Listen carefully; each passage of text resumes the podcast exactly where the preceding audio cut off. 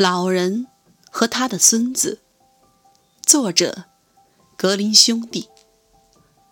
从前有一个老人，他几乎拿不住碗，总是把汤洒得到处都是。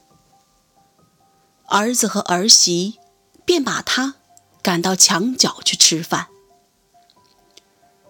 老人颤抖地端着饭碗，不料。那碗，哐当一下，掉在地上打碎了。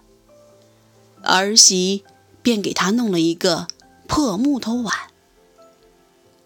一天，四岁的小孙子把地上的木块捡成一堆，对爸爸妈妈说：“他要做一个木碗，等爸爸妈妈老了，给他们盛饭吃。”年轻的夫妇听完，对视了好久，然后把老人扶回了餐桌旁。